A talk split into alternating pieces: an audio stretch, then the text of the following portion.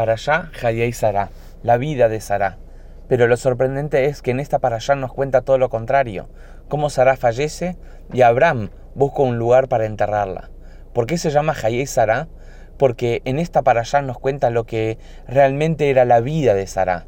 No su vida física únicamente, sino principalmente su impacto en el mundo, que eso de hecho es vivir. Como Itzhak, su hijo único, siguió su camino, siguió su legado construyendo el primer hogar judío. Entonces, hay gente que está viva, pero está en este mundo y no impacta. Y hay gente que no está en este mundo y sigue viva y sigue impactando. Sara fue la primera que nos enseñó qué es realmente vivir. Abraham, para buscar una esposa para su hijo Isaac, manda a su sirviente Eliezer que era una persona devota, entregada al servicio y, a las enseñanzas de Abraham, los manda con ganado, riqueza, para que vaya a buscar a la futura esposa, a la futura madre del, del pueblo judío. Y Eliezer, cuando llega a esta ciudad que Abraham lo mandó, dice, ¿cómo voy a encontrar a la chica especial, ¿sí? que es compatible para la madre del pueblo judío, para la esposa de Isaac, el hijo único y preferido de Abraham? Entonces dice, cuando yo llegue al pozo central de la ciudad de agua y esté ahí y le pregunte a una chica si me da para tomar, y me dé para tomar a mí y me ofrezca también para mis camellos, esta es la chica que es la elegida para formar la familia de Isaac y la madre del pueblo judío.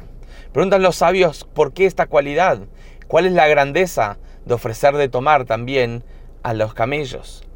Nos enseña es que tenía la misma cualidad que Abraham.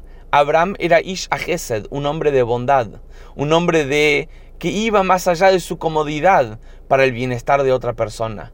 Y así es que llegó Rivka. Y Rivka, apenas e-, Eliezer la vio, dijo, Rivka, ¿me das para tomar?